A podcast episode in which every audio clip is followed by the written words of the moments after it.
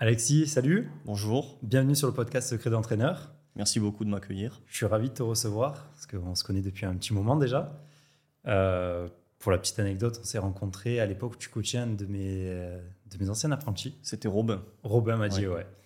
Et euh, je t'avais invité sur une conférence à faire une première partie donc dans une des conférences que j'avais menées à la salle. Exact. C'était avec Olivier Bollier, je crois. Bollier. Ouais. Et, et j'avais été franchement ravi de ton travail. Euh, tu étais jeune déjà? J'avais j'avais 20 ans, 19 ans. Ouais. Et euh, déjà, on sentait qu'il y avait une patte, euh, Alexis Bachelet. Donc, raconte-nous un peu qui tu es. Alors, bah, du coup, Alexis Bachelet, maintenant, je vais avoir 25 ans là, en, décembre. je suis préparateur en force athlétique, mmh. donc issu du cursus classique STAPS, donc à STAPS Montpellier. Euh, j'avais intégré le parcours force du coup en, licence 3. Donc euh, le parcours force c'est une branche de la licence entraînement sportif où on a une spécialisation euh, un peu plus poussée, on va dire, sur la force athlétique, l'haltérophilie, mais aussi le culturisme, nutrition. En fait, on a des interventions plus précises que l'entraînement sportif classique. À la suite de STABS, du coup, bah, j'ai commencé le coaching en force athlétique au sein de ce cursus-là, puisqu'il y avait euh, du coup euh, un, moment dans la formation où on devait encadrer euh, les années précédentes. Donc quand on était en L3, on encadrait les L1 et les L2. Donc j'ai commencé à coacher comme ça. Et puis, puis du coup, j'ai lancé tout mon, système de coaching à ce moment-là. En parallèle, j'avais aussi du coaching présentiel, privé, que je maintiens toujours, mais avec un taux horaire bien moindre. Et puis, et puis voilà, je suis athlète aussi à côté. Je fais pas que du coaching, je, m'entraîne aussi. Ouais, en force athlétique, ouais. J'essaie au moins de maintenir une à deux compétitions dans l'année pour euh, rester dans le circuit parce que j'aime ça. Et puis euh, pour montrer l'exemple aux athlètes aussi, il faut montrer qu'on se dépasse. Carrément, dirigé par l'exemple. Voilà, c'est ça, exactement. Euh, donc tu as monté le collectif OPT. OPT. Est-ce que tu peux nous en parler, le fonctionnement? Ouais. Alors OPT, on l'a créé sur ma fin de la licence 3 donc avec euh, deux associés qui euh, qui s'appellent toujours d'ailleurs euh, Mehdi et Youssouf. On a lancé ça. Donc en fait, on avait tous les trois un petit peu de coaching de chaque côté. Et on s'entraînait ensemble, on faisait notre formation ensemble aussi. Et, donc on s'est dit pourquoi pas créer un collectif dans l'idée d'arriver en compétition donc avec une team qui était relativement grosse, que les athlètes se retrouvent en compétition, qu'ils puissent s'entraider. Et nous aussi dans notre système de coaching, pouvoir s'entraider sur euh, notamment les coachings présentiels lors des compétitions. Donc typiquement, euh, s'il y en avait un qui se déplaçait euh, pour des compétitions en région parisienne, il pouvait encadrer les athlètes mmh. de ses associés et inversement. Donc ça, c'était vachement intéressant. Et l'idée de créer OPT, c'est parti de là. Donc on, a lancé ça. On a commencé avec une dizaine d'athlètes à trois. Et à l'heure actuelle, maintenant, donc on est quatre coachs. Youssouf n'en fait plus partie. On a deux nouveaux coachs qui s'appellent Ludivine et euh, Mohamed. Le cinquième va rentrer en janvier. Et à l'heure actuelle, on a 170 athlètes à quatre. C'est énorme. C'est du boulot. Ouais. tu bosses beaucoup en distanciel? Oui, oui. Du coup, euh, on a la majorité. Euh, enfin, OPT, c'est que du distanciel. Mhm. Et le seul présentiel qu'il y a, c'est pour les compétitions ou lorsqu'on organise des stages de cohésion, des choses comme ça. Ok. Je rebondis parce que tu es assez humble. Tu as quand même des athlètes internationaux en force athlétique, top internationaux, mhm. et beaucoup de top nationaux. Donc, c'est euh, pas juste un, une petite boîte de coaching, c'est vraiment de la performance euh, pure. Quoi. Bah, en fait, on va vraiment du débutant qui ne fait pas de compétition. On l'initie à la force athlétique en le mhm. prenant. Euh, tu vois, l'exemple typique, c'est quelqu'un qui fait de la musculation, qui se retrouve plus forcément dans sa pratique parce que ça manque d'objectivité tu t'entraînes un petit peu dans le vide, entre mmh. guillemets, et euh, qui décide d'avoir euh, ben, un regard objectif sur sa pratique et qui se met à la FA. Donc là, euh, là on a des profils comme celui-ci. Donc vraiment du débutant jusqu'au titre d'international. Donc dans la team, on a déjà eu des champions du monde, des recordman du monde, etc. Donc, donc on a un panel qui est très large et ça nous permet d'avoir une certaine capacité d'adaptation. Peu importe le profil, on va pouvoir s'adapter à la personne qu'on a en face. Ouais, c'est génial. Euh, donc on a pas mal de thèmes à aborder aujourd'hui. Mm. Est-ce qu'il y en a un que tu veux prioriser par rapport aux autres? Je suis, euh, je suis apte à répondre à toutes tes questions, donc euh, c'est toi qui décides. on parlait justement d'objectivité pour varier. Donc, En force athlétique, pour ceux qui ne connaissent pas, c'est trois mouvements principaux squat, soulevé terre, développé couché. Euh, tout est normé, il faut arriver à tel angle, etc. Comment est-ce qu'on entraîne quelqu'un qui veut performer sur un mouvement maître? Est-ce qu'on reste sur le mouvement maître? Est-ce qu'on va voir d'autres choses? Est-ce que tu peux nous, nous expliquer? Alors déjà, moi, il y a un principe de base que j'aime bien aborder et qui est essentiel à cette pratique, c'est s'entraîner avec des standards. Euh, on va s'entraîner différemment si on vise euh, juste des performances pour soi mmh. et des performances en compétition. C'est deux choses qui sont différentes.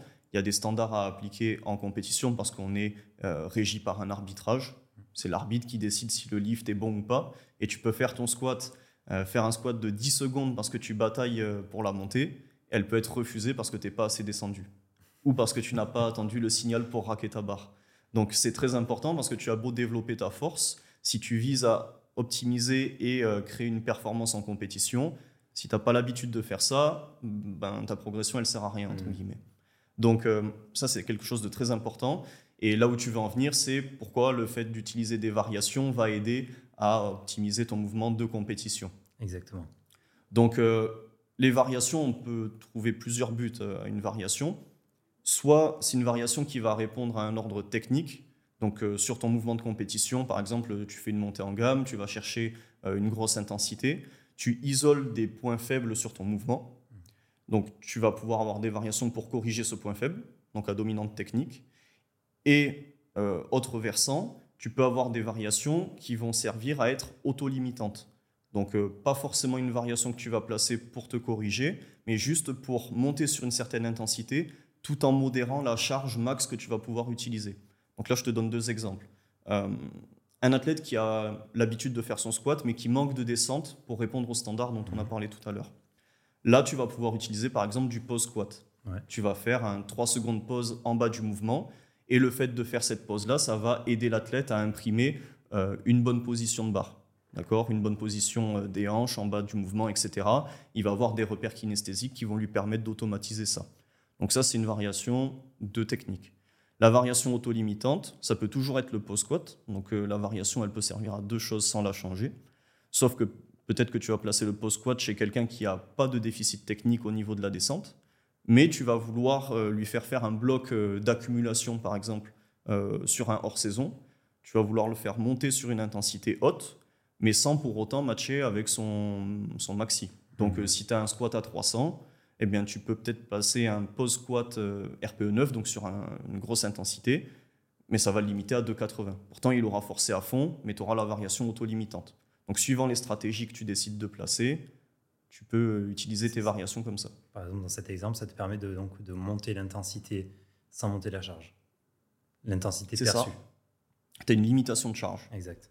Euh, à but euh, soit de momentum, parce que tu mmh. décides de ne pas vouloir monter aussi haut à ce moment-là, ou à but euh, prophylaxique. Peut-être que bah, ton athlète, il a je sais pas, une petite douleur au dos ou quelque chose comme ça. Donc tu décides de le solliciter quand même, mais en limitant la contrainte. Ok. Et comment est-ce que tu fais ce choix, toi? Ça, ça va dépendre de la stratégie adoptée pour créer ton bloc. si je vois qu'il y a vraiment un déficit technique, dans tous les cas, on va chercher à le corriger en priorité. Parce que ça sert à rien de faire forcer ton athlète sur une base qui n'est pas stable techniquement. Donc, euh, donc déjà, caler les objectifs techniques dessus. Une fois que ça s'est réglé, si tu décides de faire un bloc d'intensité mais en modérant la charge, tu peux placer une variation limitante. Ok, génial. Et est-ce que euh, ce travail, parce qu'on le sait par exemple, je te dis n'importe quoi, on prend la course lestée, mm. on sait que ça dénature la technique. Est-ce que bah, travailler beaucoup de front squat sur un, sur un bloc, ça dénature pas justement ton back squat et donc ton mouvement en compétition? Bah, en fait, tu as une notion de spécificité qui va rentrer en jeu.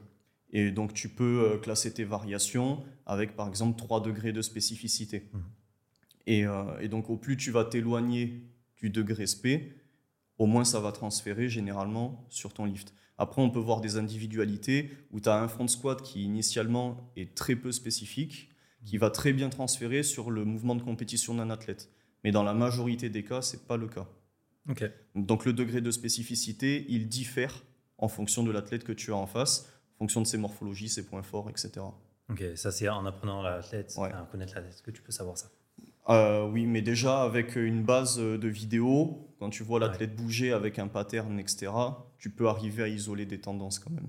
Ok, tu en as isolé quelques-unes des, tendances euh, bah, Typiquement, euh, tu vois, si tu prends un, athlète qui a de très longs fémurs et mhm. donc une position pas du tout adéquate pour le squat, tu peux te dire que le front squat, ça va le mettre tellement en porte-à-faux vers l'avant et il va tellement avoir de difficultés d'exécution qu'il y a peu de chances qu'il transfère vraiment sur mmh. son euh, mouvement de compétition. Alors qu'à l'inverse, si tu as un athlète qui a vraiment une, une, morphologie, on va dire, haltérophile, avec des fémurs très courts, un buste long, etc., peut-être qu'il va être tellement vertical que son front squat, il va pouvoir le charger euh, mmh. de manière conséquente et bien transférer dessus. Donc modèle brachyscale, macroscale, tout ça. Ok. Ça peut jouer. Ok. Est-ce qu'il y a d'autres styles de profils? Par exemple, on parle souvent des profils aériens, euh, terriens. Hmm. Est-ce que ça, vous le testez aussi en FA ou pas? Terrien, aérien, en tout cas pour ma part, je m'en suis jamais soucié pour la force. Ok, non. cool. Euh, Mais c'est souvent les, soit la, la, morphologie en termes de longueur de segment, hmm. soit la mobilité. Et les deux qui s'associent. C'est les, les, deux variations euh, que tu peux isoler. Et comme en altéro, j'imagine que quand tu es long buste membre court, tu es avantagé en force athlétique ou c'est une idée que je me fais? Alors pour le squat, oui. Pour le soulevé de terre, pas trop.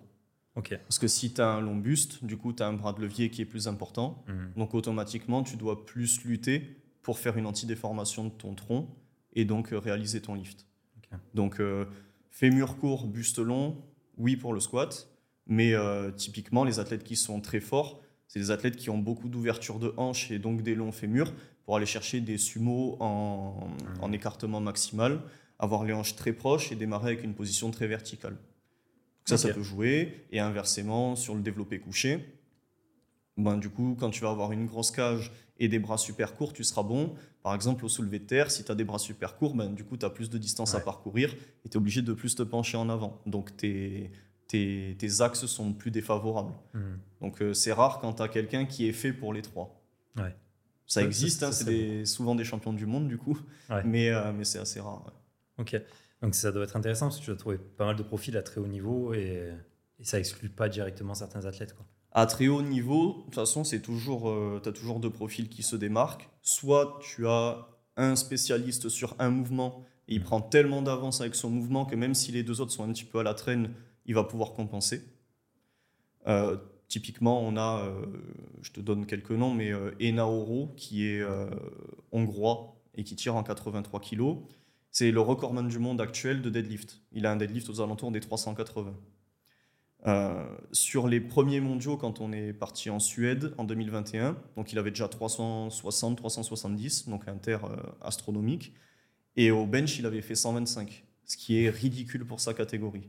Les, les bons dans sa catégorie, ils font 200 kg environ.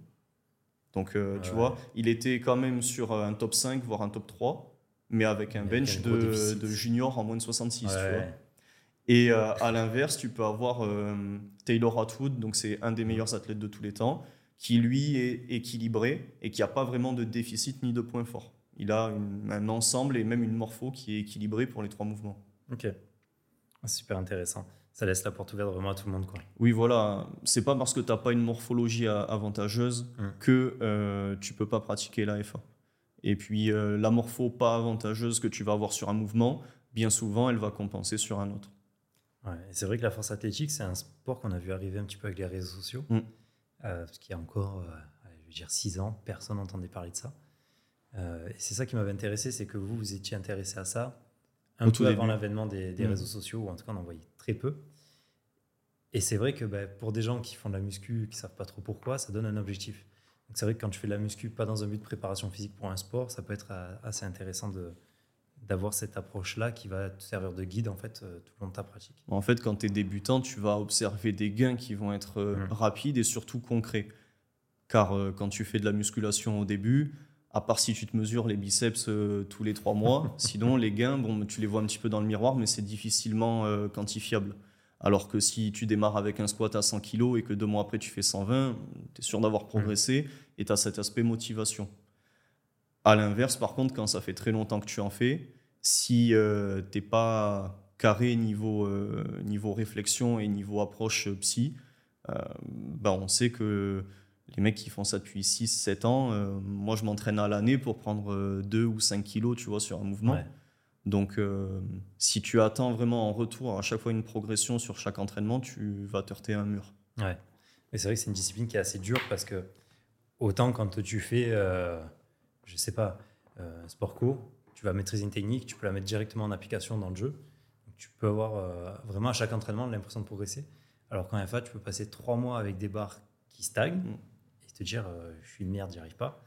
Et en fait, le jour de la compète, tu vas te faire un plus 10 kilos et tu te dis putain, je l'ai pas vu arriver. quoi. Donc c'est vrai que c'est un peu, un peu traître comme discipline. En fait, la différence avec d'autres disciplines, c'est que tu vois, typiquement, euh, si tu prends le crossfit, Mm. qui est un sport, euh, on va dire, parallèle, parce qu'il y a des dominantes de force, etc., un crossfitter, il va être capable d'exprimer de la force max, de la puissance, de la vitesse, des choses comme ça, toutes les qualités physiques qu'on peut retrouver, de manière à peu près constante et quotidienne. Mm. Tu as une phase d'affûtage pour les compétitions, mais le gain de l'affûtage, il est beaucoup plus faible que dans un sport comme le nôtre. Donc on va avoir une progression qui va être équilibrée et la capacité à, à solliciter, à avoir des performances qui sont à peu près constantes. Chez nous, en fait, tu as une phase qu'on appelle le taper, donc cette phase d'affûtage, qui va être, quand elle est maîtrisée, absolument énorme. C'est-à-dire que tu peux voir des variations de forme sur des mouvements, euh, tu te demandes d'où ça sort. Tu, tu peux très bien avoir, euh, je sais pas, pendant ta prépa, un soulevé terre à 270 où vraiment tu vas galérer. Mhm. Et le jour J, tu peux peut-être sortir 290, tu vois, faire un plus 20 kilos, juste avec cette phase d'affûtage et la gestion de tes intensités, tes volumes et ta récupération. Donc nous, on se prépare à être fort une, deux, trois fois dans l'année, mais pas plus. Donc Ouais. euh, tout, tout ce, ce processus d'entraînement, t'es pas censé être fort sur le moment où tu t'entraînes à chaque fois. Tu es censé être fort à la date Le pour jour. laquelle tu te prépares. Et ça, c'est vrai que c'est quelque chose qu'on a du mal dans certains sports où on veut être bon. Enfin, tu- on reprend les sports co. Toutes les semaines, il y a match. Toutes les semaines, je dois être fort. Mm. Et c'est difficile à faire comprendre à certains entraîneurs ou joueurs que on peut pas être au top niveau euh, 7 jours sur 7. Il y a effectivement des gros pics qu'on peut mettre en place Mm. dans l'année. Euh, et toi, comment est-ce que tu gères justement ces pics? Comment est-ce que tu y arrives? Donc, Comment est-ce que tu gères tes blocs? Et comment tu gères ton affûtage? Alors, déjà, il faut que tu faut arriver à prioriser euh, des échéances. Déjà, en, en FA, généralement, on n'a pas trop de mal parce qu'il n'y a pas énormément de compétition non plus. Mm. Tu vois, euh, quelqu'un qui, comme moi, fait de la compétition, entre guillemets, pour, pour le plaisir et, et maintenir ce côté-là, moi, je vais faire deux compètes dans l'année. Pas plus. Quelqu'un qui est à niveau national, il va faire une qualif, un championnat de France, et derrière, euh, il peut refaire une autre compétition comme ça, ou un championnat de France d'essai. Donc, tu vois, il va avoir Mhm. trois échéances. Là où tu vas en avoir un petit peu plus, c'est si tu es international. Et tu vois, j'ai déjà des athlètes qui en ont fait 5, 6. Donc ça fait une compétition tous les 2-3 mois. Là, ça commence à taper en FA, surtout quand tu en as des rapprochés. Si tu as une compétition avec 4 semaines d'intervalle, c'est très très court, parce que tu as à peine le temps de récupérer qu'il faut déjà remonter. Et donc là, bah, du coup, la réponse, elle est moins bonne. Ok.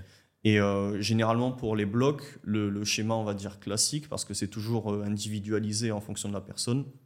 Tu as toujours, enfin, en tout cas, moi, je fonctionne comme ça. J'ai toujours ce que j'appelle un bloc d'introduction, où je vais démarrer avec euh, des stimulus qui sont légèrement plus faibles en termes d'intensité et de volume. Donc, typiquement, si mon athlète il supporte euh, 12 séries de squats par semaine, ben, je vais taper avec un step en dessous à 9-10 séries. Pareil au niveau de l'intensité. S'il a l'habitude d'être haut en intensité, je vais réduire un petit peu d'un cran.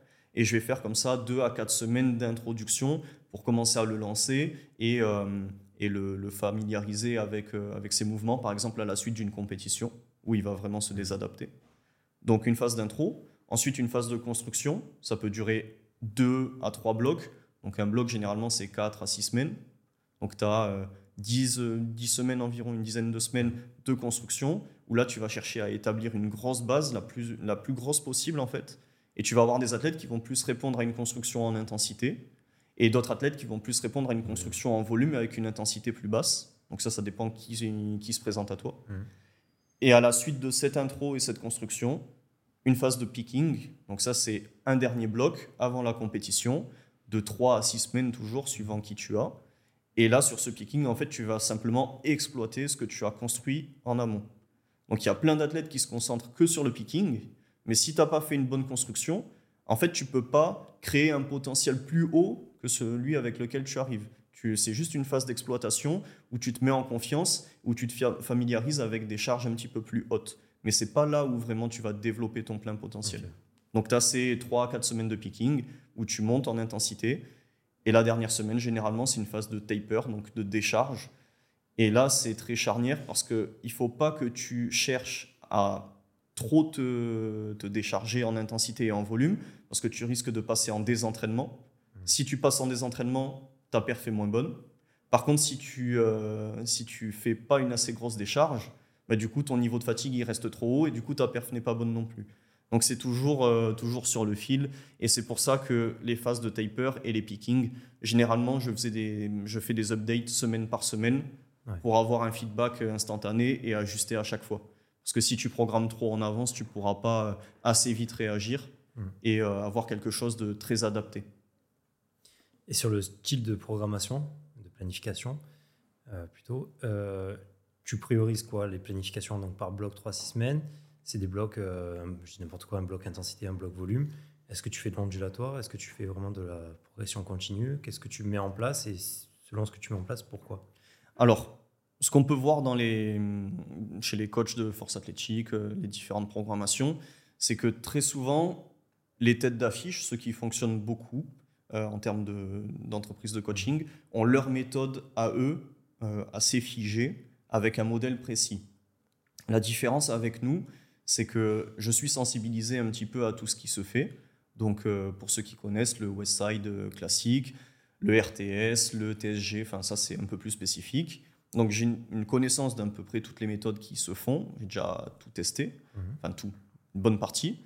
Et en fait, ce que j'aime bien faire, c'est utiliser la méthode qui convient pour l'athlète que j'ai en face. Donc, je n'ai pas la méthode OPT, j'ai la méthode OPT qui est composée de toutes les méthodes qui existent et je m'adapte à qui vient me voir. Et hum, pour l'individualiser encore plus, tu peux avoir un mouvement qui répond à une méthode, un autre mouvement qui répond à une autre méthode et un autre mouvement à une autre méthode. Donc, c'est là où euh, j'ai pas de modèle précis en fait. J'ai le, le modèle qui convient à mon athlète. Ok.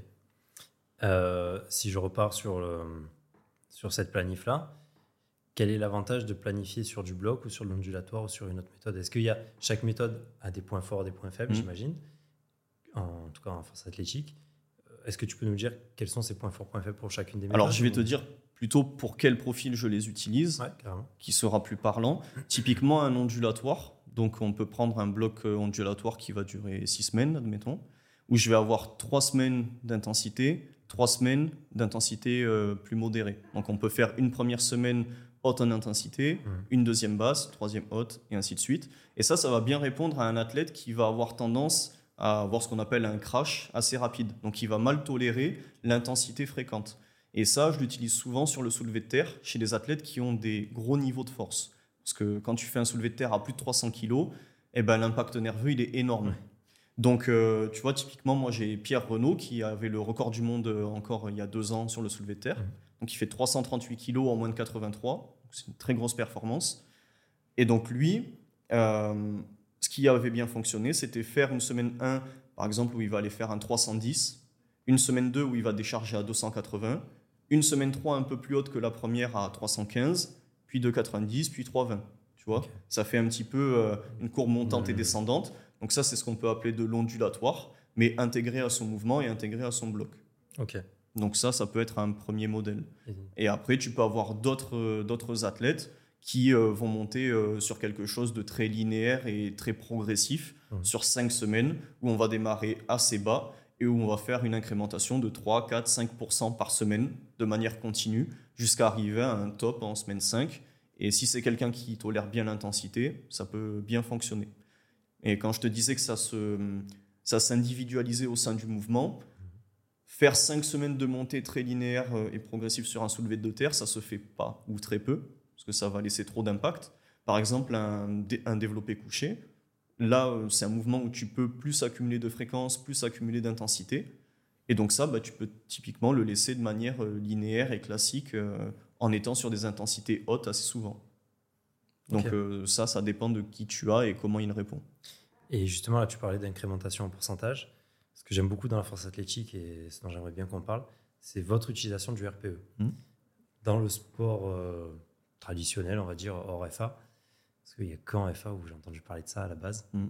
Euh, C'est vrai que c'était les premiers à, l'utiliser Ouais, de manière euh, précise au sein de la séance et même au sein d'un mouvement. C'est ça. Avant, ça, moi, je l'avais vu euh, chez. euh, C'était des, des entraînements de, de pilotes d'avion, de chasse et de voltige qui utilisaient le RPE pour quantifier en fait la fatigue qu'ils avaient ressentie après un vol.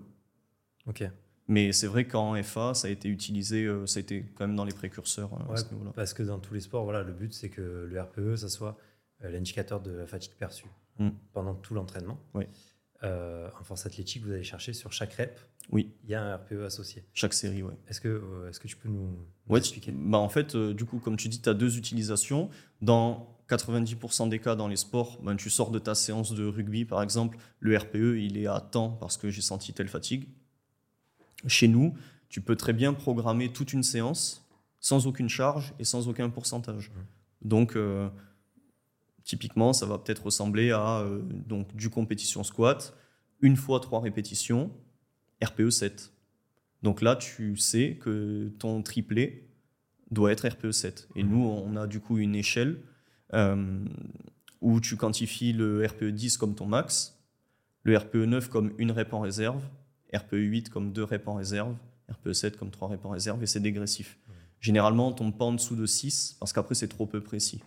Et ça, c'est vrai que tant que tu ne l'as pas utilisé, et même pour les entraîneurs d'autres sports, c'est très abstrait. Et je suis sûr qu'il y a plein de monde qui n'y croit pas spécialement à cette utilité-là et euh, la précision que ça peut avoir. Mais quand tu le corrèles à une grosse expérience de la part de l'athlète, ça marche très bien et on a ben, des champions du monde qui s'entraînent que comme ça. Et je trouve ça beaucoup plus pertinent parce que ça tient en compte euh, de la fatigue du jour. C'est-à-dire que on a tous vécu ça. Tu, te lèves à 8 h, tu as ton entraînement de muscu à 9 h, je dis n'importe quoi. Euh, j'ai mal dormi parce que le voisin il a fait du bruit, parce qu'il y avait un moustique, parce que tu trouves toutes les excuses que tu veux. Ben, ton pourcentage du 1RM que tu avais calculé il y a X temps, ben, il n'est pas valable parce que j'ai pas bien dormi, je ne ferai pas les mêmes perfs. Euh, et à l'inverse, j'ai super bien dormi, je suis en forme. Mon pourcentage de 1RM que j'avais testé quand j'étais fatigué euh, deux semaines avant ou trois semaines avant, bah, il est plus valable. Alors qu'avec cette méthode du RPE, bah, tu es là le jour J. Et c'est en fonction de tes sensations sur l'instant. Et je trouve ça génial. Moi, je sais que je n'utilise plus que ça. Euh, grâce à Ouais. toi en partie, hein, parce que c'est toi qui l'avais fait connaître à Robin, qui me l'avait fait connaître. Et je trouve ça mais dix fois plus pertinent qu'un pourcentage de 1RM. quoi. Bah, en fait, ça prend plus son sens parce que du coup, tu peux même aller jusqu'à dire que bah, chaque jour, tu as un, un RM qui diffère Mm. en fonction de tes, tes facteurs externes et même des facteurs de programmation. Parce que si je crée une grosse fatigue, par exemple, sur mon squat en début de semaine, peut-être que le mercredi, mon 1RM théorique, il va passer de 260 à 250. Mm. Et inversement, ça va, ça va fluctuer comme ça. Après, moi, j'aime bien l'utiliser également euh, avec des indicateurs. C'est-à-dire que je vais mettre un RPE 7 par exemple après mon triplé. Mhm. Et ça, je vais le co- corréler avec une fourchette de charge. Parce que ce qu'on peut voir aussi, c'est que bah, du coup, comme dans toute méthode, tu as des dérives. Et donc l'athlète, il se peut qu'il fasse ce qu'on appelle un undershoot ou un overshoot. Et donc là, ben, il va mettre plus lourd que son RPE, donc il va le dépasser, ou moins lourd que son RPE, il va rester sur une sous-sollicitation. Si tu le cadres avec une fourchette, donc typiquement tu mets 1 x 3 RPE 7 compris entre 100 et 115 kg, Mhm. là ça va lui donner une indication et tu peux même lui dire commence par faire ton triplé à 100 kg. En fonction de comment tu te sens, si tu n'es pas au RPE, tu peux monter, mais par contre tu dépasseras pas 115. Et là ça te permet de poser des barrières et des limites pour garder un cadre et toi donner une meilleure direction à ce que tu veux et ce que tu attends, Ouais, c'est génial. suivant le profil. Ouais, parce que dans tous les cas, le RPE demande un apprentissage, que ce soit Oui. la méthode classique ou la méthode force athlétique. Donc, que tu le fasses dans un sens ou dans un autre, c'est bien. Et là, au moins, ça guide. Parce que dire à un athlète, euh, la séance lactique d'aujourd'hui, c'était du RPE 9, bah, t'en sais rien en Mm. fait. Parce que tant le lactique, lui, il le supporte bien, et ce que l'autre est en train de vomir, lui, il est bien. Donc, ça demande un temps d'apprentissage qui est assez long, le RPE, mais je te rejoins. Enfin, c'est- magique une fois que c'est utilisé, parce que tu es beaucoup plus précis et beaucoup plus subtil dans ton entraînement. Après, tu peux avoir un athlète qui sait se gérer au RPE sur les 11 mois de l'année. Et une fois arrivé à l'approche de la compétition, le picking, vu qu'il y a énormément de doutes qui se mettent en place, Mhm. soit il va avoir peur et il va pas assez charger, soit il va vouloir brusquer le processus et mettre plus que ce qu'il aurait dû mettre initialement pour se dire euh, bon, là, si je passe ça à la compétition, je vais pouvoir faire ça. Tu vois ça, c'est la pire erreur qu'il y ait. Mmh. Donc, euh, bah, quand ça arrive une fois, après, tu essaies de le cadrer avec des fourchettes de charge. Et encore une fois, je programme pas tout le monde au RPE. Il y a des athlètes qui ont, euh, par exemple, aucun RPE sur, ces gros, sur leurs gros mouvements et des RPE que sur les mouvements d'assistance, par exemple. Tu vois, sur le curl biceps et le face pull, là, ils sont RPE 8-9. Mmh. Mais par contre, les gros lifts, ils n'arrivent pas à le gérer, même en ayant beaucoup d'expérience. Et du coup, c'est des fourchettes de charge ou euh, des charges fixes. Donc encore une fois, j'ai pas de modèle précis, ça dépend à qui je m'adresse. Super. Et euh, justement, dans tes séances, est-ce que tu bosses toujours les trois mouvements? Est-ce que tu vas mhm. spécifier? Est-ce que comment, comment est-ce que tu fonctionnes pour programmer ta séance j'ai de tout. De manière générale. J'ai des athlètes qui, euh, dans une semaine d'entraînement, ils ont euh, deux à trois SBD. Donc, euh, quand on dit SBD, c'est dans la même séance le squat, le bench et le deadlift. Donc, ben, trois fréquences de trois SBD. Donc là, typiquement, tu vois, mon, mon associé Ludivine, elle est championne du monde, championne d'Europe en titre. Et là, on part la semaine prochaine en Roumanie pour tenter le titre mondial. Elle, elle a, elle a du coup trois SBD par semaine. C'est une tolérance qui est énorme et le noyau d'athlètes qui peut supporter ça, il est très faible. À l'inverse, j'ai des athlètes de grosses catégories qui sont par exemple en moins de 110 kg, euh, qui lui euh, va tolérer un squat, un deadlift et deux bench par semaine, espacés sur quatre séances. Donc il va avoir que le squat, puis que le deadlift et le bench au milieu. Donc euh, tu peux avoir vraiment de tout. ça dépend vraiment de tes profils. Les fréquences, généralement, sur le squat, elles vont de 1 à 3 squats par semaine. Sur le bench, elles vont de 2 à 5 bench par semaine. Donc tu peux avoir un bench à chaque entraînement, parce que c'est un mouvement que tu tolères mieux. Et euh, sur le deadlift, 1 à 3 deadlifts par semaine. On le disait tout à l'heure, c'est vraiment l'impact nerveux qui est compliqué à, gérer. Ouais. Comment est-ce que tu fais pour récupérer de ces efforts-là? Est-ce qu'il y a des méthodes particulières? Est-ce que c'est classique nutrition-sommeil Est-ce qu'il y a d'autres choses? Alors, bah, déjà, l'impact nerveux, pourquoi il est important C'est par rapport à la charge utilisée qui crée une fatigue systémique et euh, le nombre de ressources qui sont mobilisées euh, pour réaliser la performance. Donc, pourquoi le bench c'est moins impactant? Tout simplement parce que j'ai moins de masse musculaire qui est euh, sollicitée. D'accord? J'ai généralement que le, haut du corps, à part mes appuis qui sont, on va dire, en, en, aide, mais c'est pas lui qui fournit mmh. l'effort. Tandis qu'un soulevé de terre, on sait, c'est le mouvement qui sollicite le plus de muscles au monde. Donc, donc là, ça sollicite beaucoup plus de nerveux aussi. Ça, la charge, du coup, et aussi l'état dans lequel tu te mets. Euh, si tu es un athlète qu'on on aime bien dire le mot hype, le fait de se hyper, c'est le fait vraiment de se booster, se motiver. Il y en a qui deviennent un petit peu fous, d'autres qui se hype un petit peu dans leur coin. Mais du coup, quand tu mets vraiment toutes ces ressources en œuvre et euh, que tu les cumules les unes aux autres, si tu mets tout à fond, tous les curseurs à fond, là, tu vas avoir une grosse phase de, down après. Euh, maintenant, les techniques pour récupérer, pour moi déjà, 80-85% du boulot, nutrition, hydratation, sommeil. Ok? Euh, L'autre part, on a bien sûr la supplémentation. Ok? Sur tout ce qui est récupération nerveuse, un bon complexe de magnésium assimilé avec de la taurine et de la B6, quand tu cumules les trois pour euh, optimiser son, sa biodisponibilité, ben ça c'est un très bon point. Euh, et après, tu vas avoir toutes les, techniques de récupération qui vont être à, à, viser à détendre en fait ton système nerveux sympathique pour passer plutôt sur le parasympathique. Donc là, ça peut être de la marche, de la technique de respiration nasale, du massage ventral euh, et des choses en fait qui te détendent. Il y en a qui utilisent les bains froids, d'autres les bains chauds.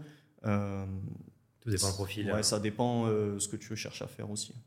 Et ça, comment est-ce que tu le mets en place avec tes athlètes? C'est des conseils généraux et chacun adapte en fonction de ce qu'ils veulent? Ou pareil, tu vas programmer ces, ces phases de récup? Alors, euh, c'est jamais général puisque j'ai un suivi qui est individualisé avec chacun. Les tendances, elles, euh, elles peuvent l'être, mais par contre, quand, quand je vois que l'athlète est en. J'aime pas dire surentraînement, parce que pour moi, c'est pas trop du surentraînement, c'est plus de la. Surmenage. Ouais, mais c'est plus de la, de la sous-récupération. Mmh. Donc, euh, quand je vois que ça manque de récup, Là, je mets un petit point d'honneur à lui dire euh, essaie d'augmenter peut-être un peu plus ton quota de sommeil, ajoute une, sieste de 20 minutes euh, dans un endroit calme, assez frais, ferme les yeux, ou alors ajoute un petit peu de technique de respiration, un peu de cohérence cardiaque. Mmh. Est-ce que ta complémentation elle est bien faite en ce moment? À combien tu es en termes de dosage, essaie d'augmenter un petit peu les dosages. Pareil, tu vois, on a souvent de l'utilisation de, euh, de, stimulants comme la caféine, d'autres qui utilisent l'ammoniac avant euh, leur passage. Tous ces stimulants-là, ils se, ils se cyclent, comme la hype d'ailleurs. Ça se cycle en fait. Et donc, sur un bloc de 4 semaines, si tu prends, je sais pas, 300 mg de caféine dès le début de ton bloc, et que tu restes sur 300 mg de manière constante, bah, tu n'as pas cette phase de momentum et du coup, tu vas en fait sursolliciter tes glandes surrénales et donc ton, euh, ton système nerveux, il va cracher très rapidement. Tandis que si tu cycles avec une première semaine où tu prends rien, une deuxième à 100 mg, 200 mg et tu termines à 300 pour ensuite décharger jusqu'à la compétition, là c'est quelque chose qui est beaucoup plus logique.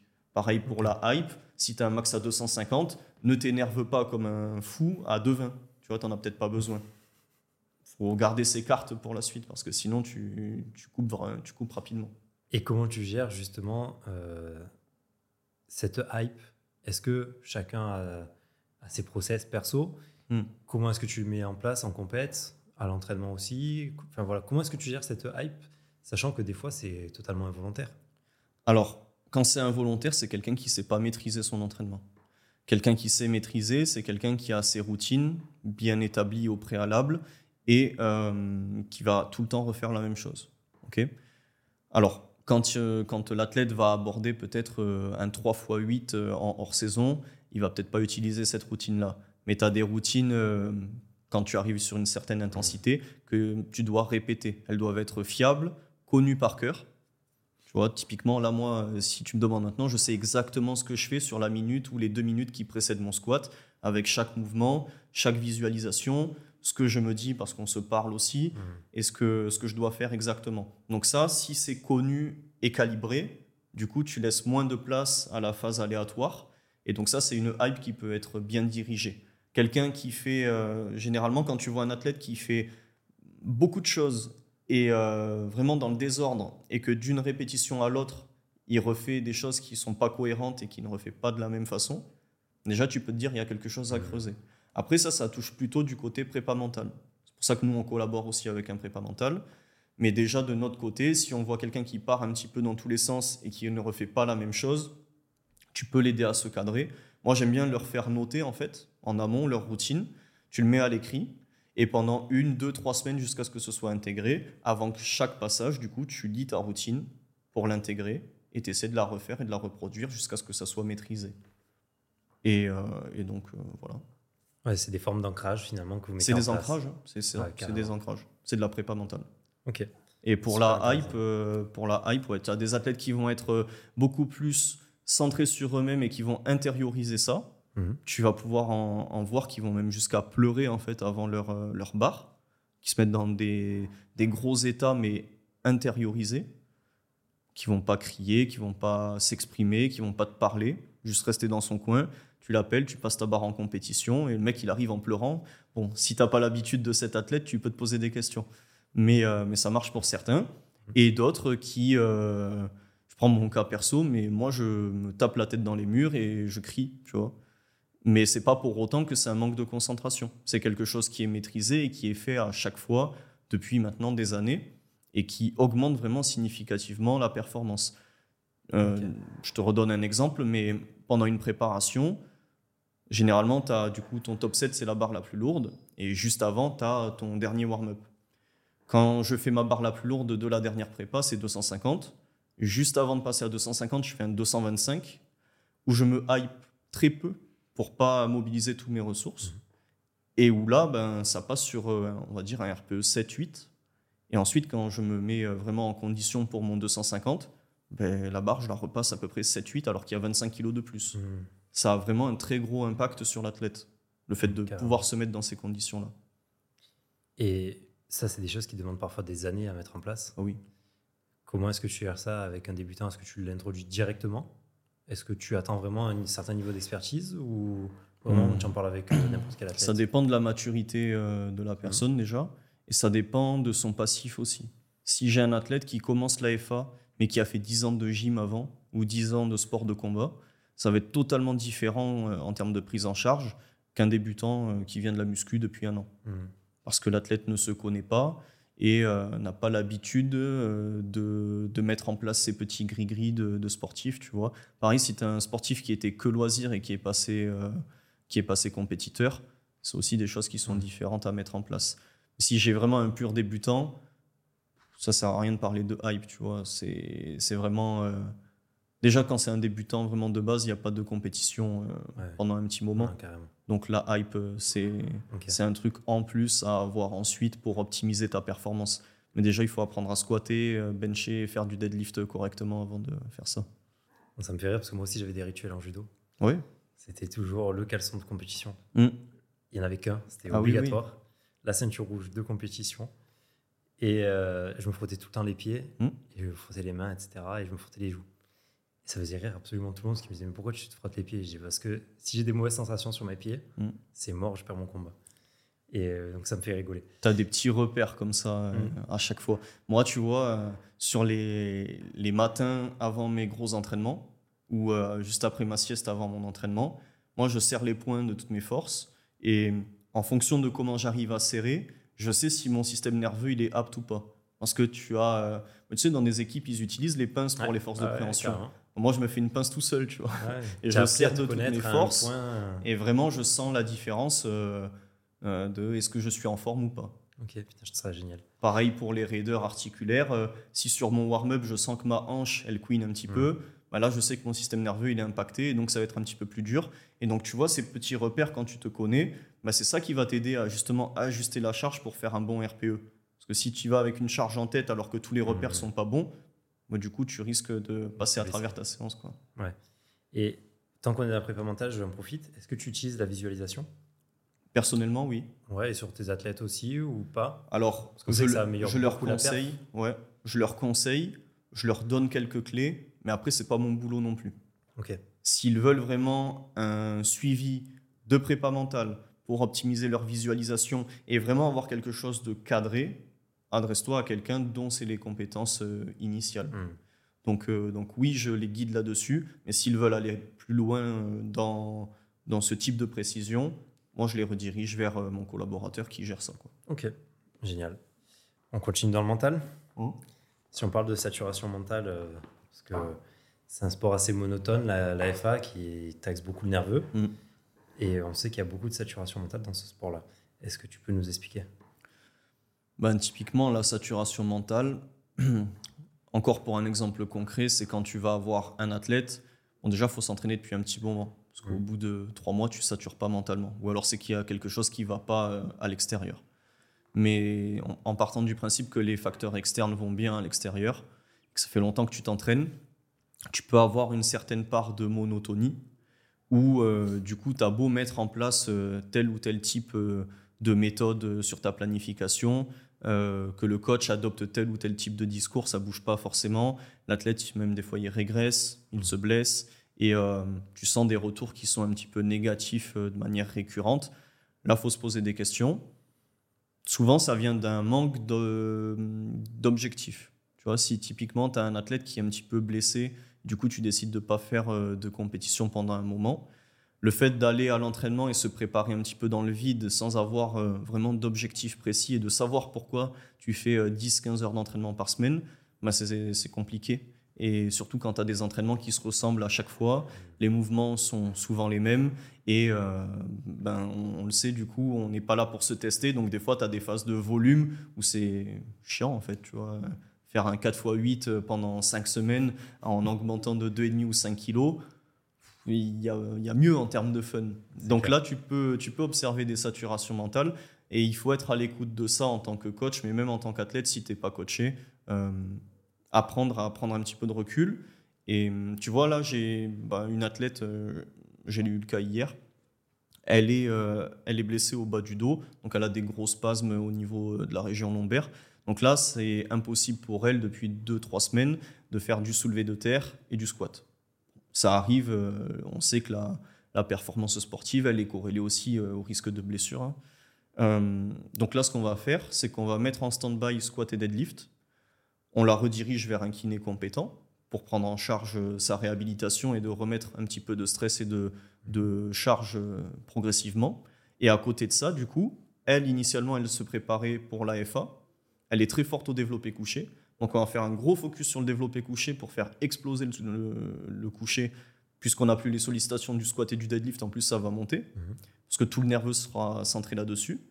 Et on va faire un petit axe de développement avec ce qu'on appelle du street lifting, donc avec les dips, les tractions et les muscle-up. Comme ça, elle va partir d'une base où elle maîtrise euh, presque pas les mouvements, donc elle va vite progresser, et tu vas avoir une phase de relance entre guillemets, et psychologiquement ça va mieux se passer, et la saturation, elle sera moins présente, je pense, jusqu'à ce qu'elle puisse retrouver euh, ses mouvements classiques et reprendre le cours normal des choses. Donc c'est bien de pouvoir dériver vers un objectif qui initialement aurait pas dû être là, mais euh, dans, dans la situation actuelle, je pense que c'est le meilleur, euh, la meilleure chose à faire. Donc, pour pallier à la saturation mentale, finalement, tu vas aller sur un objectif qui est plus adapté à la personne qui va, dans ce cas-là, être blessée.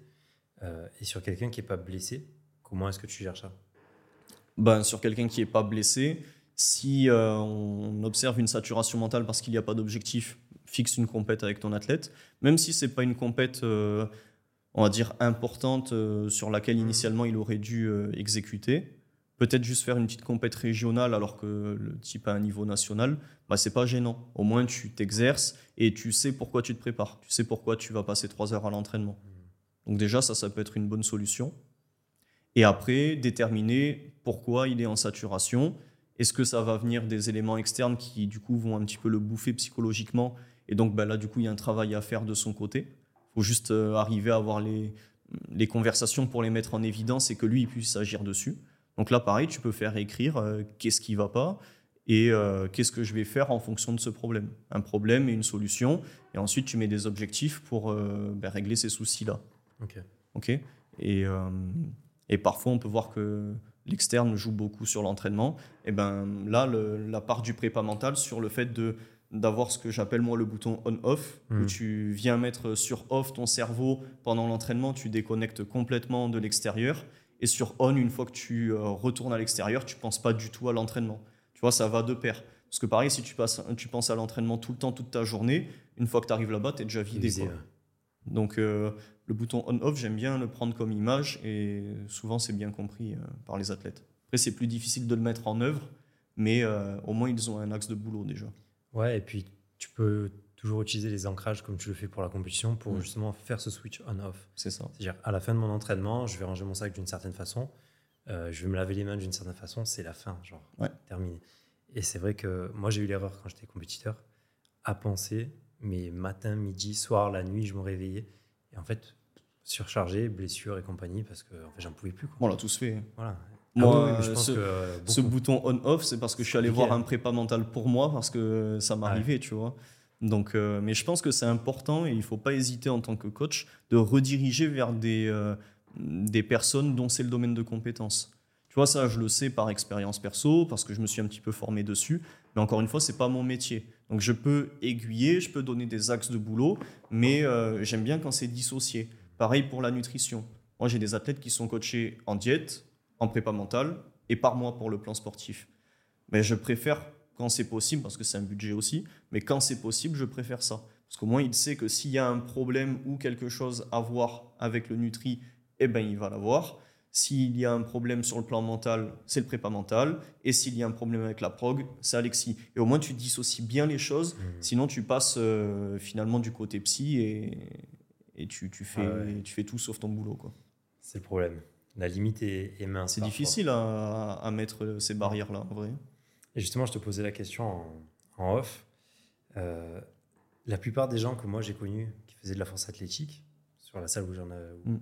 enfin, que j'avais, il y en avait beaucoup. C'était beaucoup de personnes euh, vraiment névrosées euh, profondément, qui avaient eu des gros, gros, des gros problèmes psycho. Est-ce que c'est le cas de tous les athlètes ou c'est vraiment moi qui n'ai pas eu de chance dans, dans ceux que j'ai rencontrés? Et si oui, comment est-ce que tu gères cette part de psycho? Parce que est mm. quand même prédominante Je pense que, déjà de manière générale, même si tu l'exclus à la force, la muscu, c'est souvent un sport de quelqu'un qui a un mal-être, soit psychologique, soit un mal-être ben, forcément physique pour changer son apparence, soit, euh, soit des, comment dire, des comportements à dérive qui l'ont amené dans un certain état psy et où il a pris conscience que ça devait bouger et donc il essaie de se reprendre en main. Donc euh, ça déjà, ça amène un panel euh, là-dessus. Et après, en force, j'irai pas jusqu'à dire que tout le monde est comme ça parce que c'est faux, mais, mais c'est vrai qu'il y en a pas mal.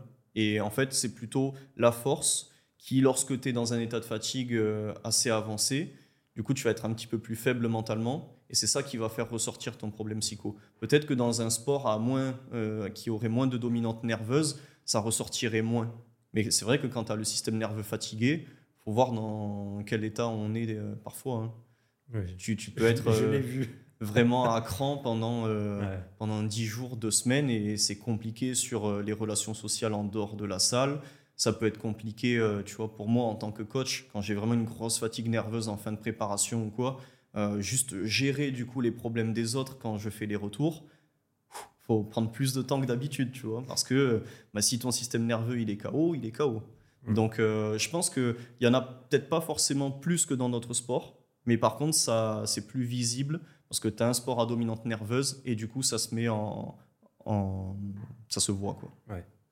Ok, je pense. Super intéressant. Après, j'ai pas assez de recul et de feedback dans d'autres sports pour, euh, hmm. pour dire si, euh, si c'est le cas ailleurs ou pas. On est tous névrosés.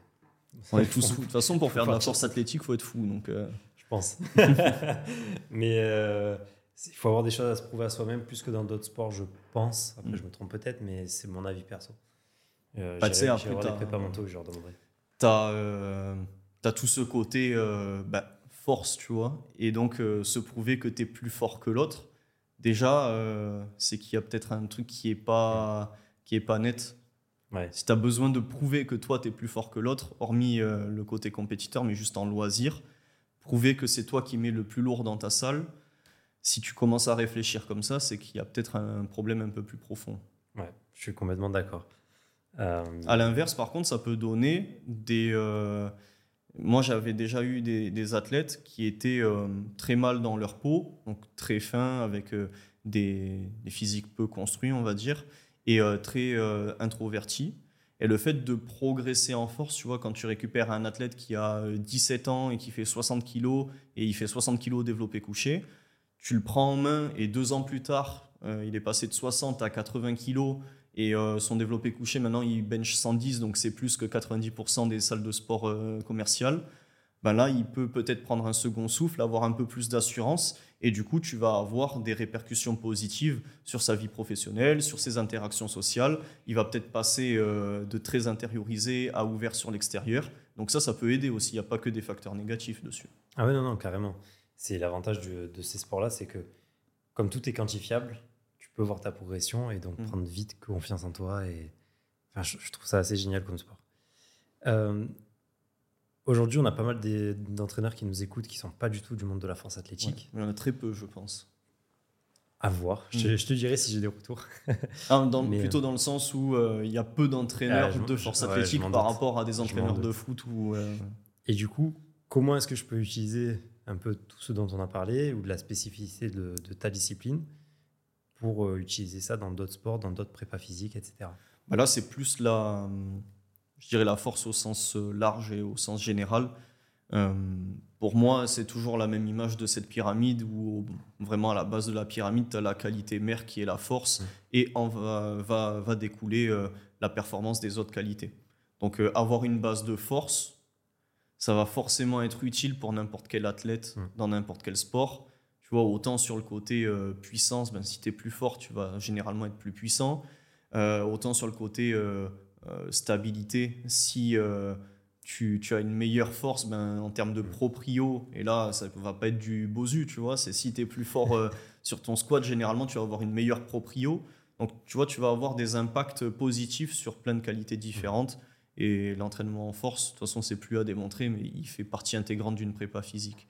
Après, ce qui est important euh, à, remettre en, cause, c'est que nous, on est fort, mais sur un plan très spécifique.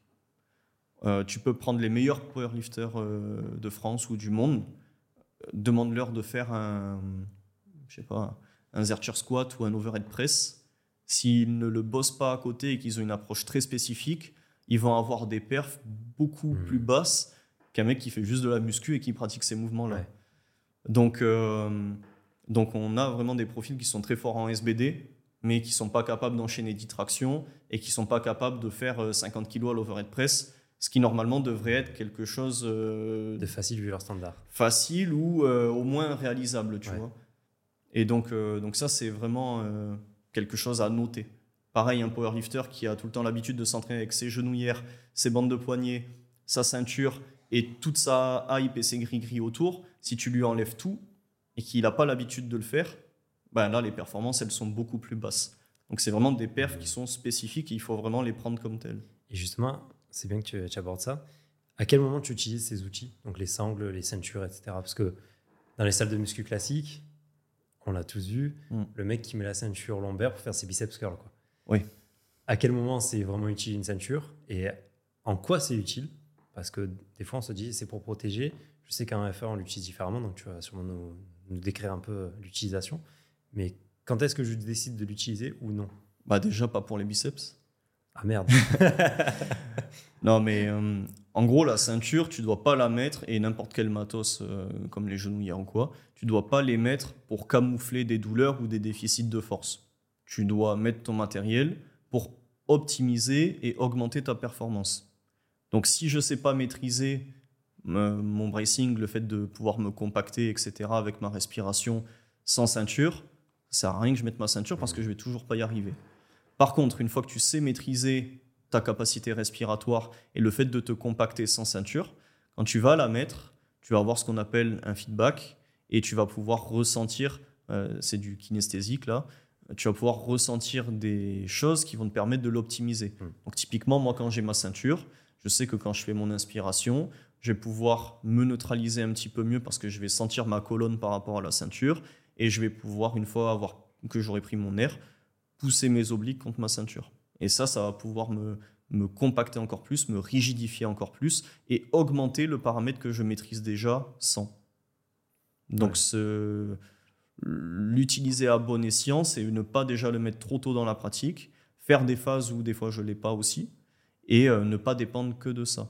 Tu vois, comme les bandes de poignet, mmh. un truc simple à mettre en place, mais si la personne a 150 kg développé couché et doit mettre les bandes de poignet à partir de 70 parce que ça lui fait mal, c'est qu'il y a quelque chose à creuser. Parce que tu es censé pouvoir tenir une barre à 70 sans avoir le poignet qui crie. Mmh. Donc tu peux déjà coacher le fait de faire euh, ta première barre 70, 100, 120 et 130 sans les bandes. Et ensuite, tu les intègres sur ton lourd pour redevenir un peu plus spécifique à la mmh. compétition. ça, ça va toujours dépendre de la, le moment de la saison et les objectifs euh, de ton entraînement. Ok. Et pour des mecs qui sont pas en force athlétique? Muscu classique? Ouais, tu, tu, conseilles de les utiliser ou jamais? Mmh. Non. Pour moi, si tu fais juste de la muscu à dominante hypertrophie, mmh à part tes sangles de tirage, parce que tu vas pouvoir désengager un peu ton avant-bras et ton biceps pour mieux centraliser sur ton dos. Mm. Sinon, pas trop d'intérêt. Ok. Ou euh, pathologie très spécifique euh, de quelqu'un qui a euh, vraiment pas de possibilité, par exemple sur un squat bar basse, de garder son poignet cassé sans avoir de douleur. Bah là, tu vas placer une bande de poignet, mm. parce que c'est une position relativement passive, tu vois, tu peux pas exercer trop de, de, de contraction pour le stabiliser. Là, ça peut être OK. Mais sinon, pour de l'hypertrophie classique, pas besoin de matos. Quoi. On parlait de respiration avec le bracing ou la méthode de Vasalva. Mm. Euh, c'est différent les deux. Alors, est-ce que justement, est-ce que mm. tu peux nous expliquer la différence entre les deux et quel est l'intérêt vraiment sur la performance? Bah, Du coup, la différence, c'est que, en gros, sur le bracing, tu vas pouvoir intégrer ta, ta manœuvre de Vasalva mais par contre, ça va être un. moi, j'aime bien dire que c'est un ensemble de, systèmes associés entre eux. C'est-à-dire que tu vas avoir Vasalva, mais tu vas aussi avoir une contraction volontaire des dorsaux. Tu vas avoir euh, un côté neutralité, placement, neutralité, l'alignement de euh, ta cage thoracique avec ton pelvis. Tu vois, si tu dis juste Vasalva, c'est juste euh, glotte fermée mm. et le fait de créer de la pression intra. Si tu fais juste ça, tu n'arriveras pas à lutter contre un squat à 300. C'est si tu mets tout l'ensemble à côté, où là, oui, ça va fonctionner. Et l'idée, du coup, c'est de créer des pressions intra-abdominales, d'accord Pour créer un caisson rigide et étanche sur la, section moyenne du tronc. Et à partir de là, venir le comprimer. Et le fait d'engranger plus de, comment dire, plus de pression intra, mmh. tu vas pouvoir mieux résister contre la contrainte de la charge. Et en plus, du coup, tu vas avoir le penchant performance qui va être augmenté parce que tu vas mieux transmettre tes forces et Mhm. pas te déformer. Et le penchant santé, parce que tu vas réduire les, euh, les forces de compression au niveau intervertébral. Donc tu vas avoir les deux, euh, les Ouais. deux penchants qui vont être euh, optimisés. Ok, super intéressant. Et euh, ça me fait penser justement, on parle de pelvis, du périnée. Hmm. Euh, J'en ai discuté avec Johan Vitton, qui est kiné des équipes de France de gym, euh, qui est aussi prépa physique dans un pôle France et qui pratique l'AFA lui en loisir. Et on discutait de ces femmes en force athlétique, on voit qui surinent dessus, littéralement. Ça laissait plus des fuites Ah oui, à ce niveau-là. Est-ce que c'est quelque chose de vraiment commun Comment est-ce que toi tu le coaches avec les femmes? Est-ce que vous avez un renforcement périnée et une sensibilisation par rapport à ça? Ou est-ce que vous faites en fonction des problèmes qui apparaissent? Alors, déjà, le système du bracing et la, force athlétique, c'est destructeur pour le périnée, quoi qu'il arrive. Peu importe comment tu le pratiques, euh, l'idée, c'est vraiment d'avoir cette compression, et du coup, ben, ça pousse les organes et les viscères vers le bas. Donc, le périnée, il est en forme de trampoline en dessous, et puis lui, il est comprimé. Donc, tu es obligé euh, que ce soit destructeur. Ce qu'on fait avec le bracing, c'est euh, de l'exercice euh, hyperpressif. Tu crées de la, de la pression. Ce qu'il faut faire pour le périnée, du coup, c'est de l'hypopressif. Donc, tu essaies de tout remonter pour limiter les contraintes sur le périnée. À partir du moment où tu fais de l'hypopressif pour décomprimer, déjà, tu as un plus de ton côté. Parce que si tu n'en fais pas en dehors de tes entraînements, bah, du coup, ça peut, euh, ça peut être dérangeant pour les femmes comme les hommes d'ailleurs. hein. Chez les femmes, c'est plutôt le côté urinaire qui lâche. Chez les hommes, c'est plutôt le côté fécal. C'est parce que la, morpho euh, du périnée, de l'utérus et tout, ça joue dessus. Mais du coup, tu peux faire des exos hypopressifs et aussi des exos de tonification sur le périnée, si c'est le cas. Ça, c'est le taf d'un kiné parce qu'il faut déjà isoler si euh, ça, ça fonctionne de manière équilibrée sur ton périnée ou si c'est une zone qui est déficitaire par rapport à une autre, parce que tout n'est pas égal. Et des fois, on s'acharne à faire euh, de la tonification périnée, mais des fois, il est trop tonique. Donc là, c'est plutôt l'inverse qu'il faut faire. Et ça, c'est le taf d'un kiné. Donc tu renvoies vers des kinés ou- Moi, s'il y a un, un- un problème récurrent euh, là-dessus, je peux renvoyer vers des kinés. Des soucis euh, de fuite urinaire chez les femmes, il y en a quasiment tout le temps. Chez euh, quasiment toutes. Plus ou moins important. Mhm. Avec l'âge, ça peut jouer. Et euh, aussi, tu, tu peux, toi, de ton côté, en tant que coach, euh, déjà modifier la position de la ceinture, qui peut faire des forces de compression qui sont un petit peu différentes et des fois, sans changer la position de la personne, juste avec une ceinture placée un peu plus haute ou un peu plus basse, ça peut régler un petit peu le souci. Et également sur un soulevé de terre, c'est là où on le voit le plus souvent, Mm. passer d'une euh, prise sumo à une prise tradi, en fait, tu fais fermer, en fait, et donc euh, il y a moins de soucis aussi. Ok. Ou des fois, tu trouves un entre-deux entre sumo complet et semi-sumo. Hmm. Donc déjà, tu peux jouer sur ta position, euh, la position de la ceinture, les exos hypopressifs qui dans tous les cas seront bénéfiques, et après chercher à voir si c'est un manque de tonicité ou une surtonicité. Ok. Et euh, est-ce que tu as un retour un peu sur le- la pratique au long terme de l'AFA Tu me dis que c'est destructeur. Ça amène à quoi? Ça amène à des descentes d'organes avec des opérations? Est-ce que c'est juste euh, des fuites de temps en temps J'ai jamais eu de descente d'organes euh, chez une femme. Euh, c'est le, le pire entre guillemets que Ouais. j'ai vu, c'est juste des grosses fuites urinaires euh, là-dessus. Mais à haut niveau, ça arrive très souvent. C'est-à-dire que sur un plateau championnat du monde, tu as, euh, tu as les, les mecs qui chargent les barres, qui ont la serpillière à côté et qui nettoient à peu près constamment. Et justement, j'allais te demander par rapport au règlement de la Fédé internationale, il n'y a rien qui est fait par rapport à ça pour essayer justement de limiter? Non, Ok, c'est pas sanctionné si, euh, si tu urines sur le plateau. Quoi. ok. Ah, Nous, on se faisait avoir en judo, si tu vomissais sur le tatami, tu perdais. Ah ouais, Ouais. Nous, on vomit sur le truc, Ah ouais. sur le, le plateau aussi, et bon, pour l'instant, rien. Profite. Mais Euh, ce, ce, ce problème-là, ça arrive très souvent, euh, pas pour les fuites, hein, pour le, Mhm. le vomi. Ça arrive très souvent euh, chez les athlètes qui font des grosses descentes au poids. Ouais. Et la différence avec un sport de combat où la pesée est la veille, par exemple, c'est que nous, la pesée, elle est deux heures avant le passage. Donc en fait, la phase de refeed, quand tu recharges euh, ton hydrique et ton alimentaire, elle est très courte. C'est une fenêtre qui est très brève. Et donc, ben, si la personne assimile mal ou alors fait une recharge euh, trop importante, ben, du coup, ça sort parce qu'avec le Mhm. bracing, tu crées tellement de pression que. Eh ouais. Ok. Alors, en judo, ça dépend. Enfin, dans les sports de combat, ça dépend aussi des niveaux de compétition. Sur Ok. des niveaux régionaux, par exemple, euh, c'est le matin même aussi. ou quelques heures avant. Donc on Ouais, a le mais même si problème. l'athlète ça euh, est moins préparé court, aussi, euh, ça. ça doit jouer. Euh, Nous, l'avant- l'avantage, entre guillemets, c'est que ça commence à être banalisé. Et du coup, Mmh, les en filles en parlent et m'en parlent. Donc ça, c'est un bon point. Et chez les mecs, tu as déjà eu des problèmes aussi de. Bah, urinaire, non. Mais, euh, mais ouais, des, des gaz ou, euh, Ouais. ou même le, le fait d'aller aux toilettes entre les essais, c'est Ok, c'est fréquent. Ouais.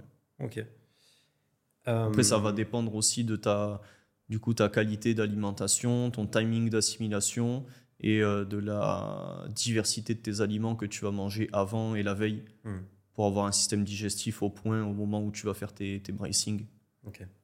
Et je, je reviens sur, sur la spécificité du développement de la force. Donc, tout à l'heure, on parlait que la force, finalement, en force athlétique, est peu transférable. Mhm. En tout cas, quand on va vers du spécifique. Bah, dans Et- tous les cas, un mec qui fait un sport Ouais. et qui à côté se met à la force athlétique, il sera quand même dans tous les cas meilleur que s'il en avait pas fait. Ouais, Même si c'était c'est ma- spécifique. C'était ma future question. Ouais. Donc, le but, c'était de dire jusqu'où on va dans la pratique de l'AFA pour améliorer le sport euh, général. Est-ce qu'on se limite à avoir un bench à 1.3 Je crois, euh, Poliquin, il avait sorti des, des Mm. standards comme ça, je sais pas si tu les as en tête. 1.3 Euh, au bench, euh, c'est faible quand même. Ouais, mais c'était pour, en gros, pour euh, être un bon athlète, faudrait, je, je le mettrai dans le. C'est le les ratios de force de Poliquin ça. avec l'overhead press, les tractions, euh, le bench. ouais. Euh, squat deadlift. et il y avait, J'ai euh, plus épaulé, exactement euh, euh, les, les chiffres en tête. 2.2 le deadlift, je crois 1.8 ou 2 euh, le squat, et 1.3, il me semble, le, développé couché. Bah, deux, le squat, tu vois, si tu prends un athlète de 80 kg qui squatte 160, Mm. ça dépend du sport. Si c'est un sport vraiment à dominante euh, euh, de force ou tu as besoin vraiment de ressources comme un rugbyman, ça Mm. suffit pas, je pense. Ouais. Quelqu'un, par contre, C'est qui. une base euh, minimale. Ouais, quelqu'un qui va en avoir plus besoin pour optimiser son sport et euh, bosser euh, le côté prophylaxique, là, ça peut être intéressant. Oui, je suis sur un mec qui fait du badminton. Ouais, où Il voilà. n'y a pas des niveaux de force euh, max Oui. nécessaires. Ça, ça, ça, peut être. OK. ouais. Euh, J'ai retrouvé la question que j'avais au niveau du développement de la mobilité. Ouais. Donc, il y a des, des standards, comme on disait tout Mm. à l'heure. Par exemple, le standard en squat, c'est cuisse à l'horizon, enfin en dessous de l'horizontale. C'est le, le creux de la hanche Voilà, qui passe sous la parallèle ça. qui est au sommet du genou. c'est ça. Donc, ça demande quand même une mobilité importante. On Mm. a pas mal d'athlètes dans plein de sports qui n'ont pas cette mobilité-là. Est-ce que toi, tu utilises certaines méthodes pour développer cette mobilité et aller ju- jusqu'au standard? Alors des fois, il faut euh, euh, comprendre que parfois tu atteins pas le standard juste par un défaut de position. Tu as Mhm. des athlètes qui sont suffisamment mobiles mais qui n'arrivent pas à atteindre ce standard-là parce qu'ils sont placés euh, soit avec euh, trop d'extension et du coup tu as une flexion de hanche qui est très profonde et ça avance pas assez sur les, les chevilles et les genoux, du coup tu atteins Mhm. pas la, la descente. Donc euh, ça c'est un point. Par contre après en termes de mobilité, bien sûr ça se travaille. Euh, moi, j'aime bien centrer le travail de la mobilité, à part chez un athlète de très haut niveau où là, on a besoin de quelque chose de spécifique en dehors de l'entraînement. Mais sinon, j'aime bien le centrer en warm-up. Mm. En fait, je fais euh, ma mobilité intégrée à mes exercices d'échauffement. Donc, ça peut ressembler à, euh, tu vois, un- une mobilisation euh, des hanches avec des, des hip cars droite et gauche, où là, tu vas venir déverrouiller et, et explorer quelques surfaces articulaires qui sont délaissées habituellement sur Ouais. le squat. Et, euh, et ensuite, euh, pourquoi pas mettre un goblet squat relativement lourd pour avoir une contrainte de charge qui appuie dessus, avec euh, une pause en bas où tu, donnes, tu demandes à l'athlète de faire une pause au plus bas possible et où il se laisse un peu passivement tomber pour Mhm. gratter euh, un petit peu de, de mobilité aussi dessus. Donc tu peux avoir ta mobilisation articulaire spécifique et ensuite tu l'intègres petit à petit à ton mouvement qui se rapproche de ton pattern. Donc, tu n'utilises que de la mobilité active, finalement, et pas trop de souplesse passive. Ouais, la, la souplesse, je la travaille pas. Ok. La souplesse, je la travaille pas, c'est vraiment de la mobilité active qu'on travaille. Et Ou de la mobilisation, euh, ouais, finalement, même la mobilisation sans charge, euh, elle est active aussi. C'est des hip cars ou des pains and Ouais. rails pour, euh, pour gratter Ouais, des cette amplitudes. quoi. notion de gainage, justement. Mm. Toi, tu as suivi les formations de Fred Cossé, non? Fred Kos, ouais, j'ai fait, les, fait les deux niveaux. Ouais, Mm. ça m'étonne pas. C'est un peu ce qui, ce qui prône. Mais du coup, c'est Fred Kos, euh, Kossé pardon, qui, euh, qui me coach aussi sur la partie euh, réhab-préhab. Et ensuite, j'ai un autre coach pour la force athlétique. Et les deux fusionnent leur, euh, leur programmation et moi je la suis.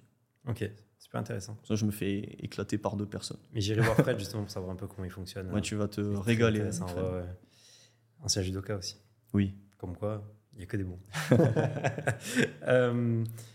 Euh, ouais, c'est bien parce que ça casse un peu des mythes où on te dit bah, il faut aller chercher la souplesse passive pour développer une réserve de souplesse pour ensuite la mettre en, en, utilité euh, directement dans ton mouvement. Quoi. Ben, ça, je suis d'accord sur le principe d'avoir euh, une capacité de réserve. Mm. Mais par contre, pourquoi pas avoir une capacité de réserve juste en mobilité active, tu vois Parce qu'il faut pas oublier que, en fait, il faut pas que tu en demandes trop à ton athlète. Parce que déjà, en termes de, de taux horaire euh, de pratique, la FA, c'est long. Le Ouais, fait de faire ta carrément. montée en gamme, te préparer, faire ton top set, tes back-off, ton assistance, nous, on a des, des séances qui durent euh, des fois 3-4 heures. Mm. Donc, si tu rajoutes en plus à ton athlète des séances de stretch passif euh, chez lui, 95% des cas, il va pas le faire déjà. Ouais. Donc, euh, donc c'est pour ça que je choisis de le mettre en, en début. Et faire du stretch passif en début, bah, ça n'a pas des bonnes vertus euh, sur le plan euh, renvoi et production Mm. de force. Donc, j'en mets pas. Ok. Mais par contre, oui, être capable de faire un squat euh, entre guillemets complet qui va bien plus bas que le squat de compétition, ça c'est un prérequis que j'aime avoir. Mm. Parce que je me dis, ben, si le mec a besoin euh, de plus descendre parce qu'il se fait écraser, il maîtrise pas sa technique, au moins il va pas se blesser puisqu'il sait y aller. Mm. Ouais, non, c'est super intelligent. Et même sur la production de force, euh, savoir et apprendre à produire des forces élevées euh, sur des euh, amplitudes entre guillemets dangereuses ou, ou surmaximales par rapport à ce qui est demandé, tu seras forcément plus fort sur une amplitude ensuite qui est réduite. Ouais, Tu vois, je clair. pense à, à d'autres sports qui font, souvent en athlétisme, ils font des, des quarts de squat très très lourds. Mm. Alors ça, ça peut être vu comme le squat spécifique, Ouais. par exemple, comme pour nous avec le creux en dessous du genou. Mais je suis sûr que le mec qui fait des quarts de squat ou des huitièmes de squat très très lourds, s'il apprend à produire de la force avec un squat euh, full descente, petit à petit, sur euh, plusieurs cycles de progression, il sera forcément plus fort sur le reste. Mm. Et en En- plus, il en préviendra lancer- ses blessures. En lancer, je sais qu'ils le font.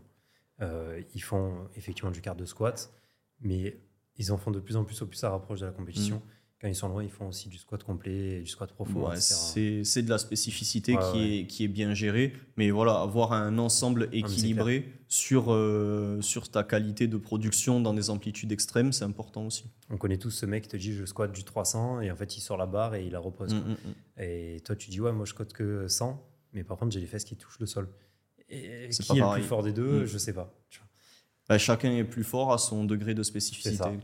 Mais sur euh, un mec qui squatte, je reprends le même exemple, mais à 100 kg cul par terre, est-ce qu'il soulèverait pas plus que 300 finalement euh, sur cette amplitude-là à tester? S'il l'entraîne. Parce que voilà. s'il n'a pas l'habitude de Ah le oui, faire, c'est sûr que non, parce que le, oui, tronc ne tiendrait pas. Et s'il a l'habitude de le faire, peut-être que l'habitude de mobiliser plus de masse musculaire dans des amplitudes plus grandes, il pourrait peut-être y arriver. Euh, comment est-ce que tu gères la récup? Parce qu'il y a quand même des temps de récup très très longs. Tu veux dire au- au sein de au la sein des séance séries et des séances. Mhm. Est-ce que bah, le groupe d'entraînement vient euh, occuper un peu l'athlète? Est-ce que tu mets de, de la mobilité, du travail neuro, du travail Mhm. de euh, visualisation, d'autres choses à- en place? Ou est-ce que tu les laisses vraiment libres de ça? Alors, tu vois, les travails de mobilisation, euh, pour prendre l'exemple du bench, nous, on sait que au bench, on cherche à réduire l'amplitude. Donc, pour réduire l'amplitude, à part te couper les bras, tu es obligé d'avoir une extension thoracique qui est plus grande. Mhm.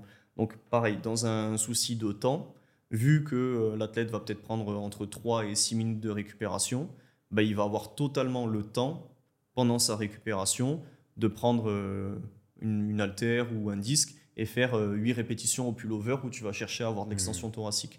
Donc il va pouvoir intégrer son travail de mobilité à sa récupération, rendant la densité de la séance un peu plus intéressante et euh, en limitant un petit peu le temps passé à la salle aussi. Donc, tu essaies de gagner finalement sur des mouvements accessoires pendant les récup des mouvements importants. Quoi.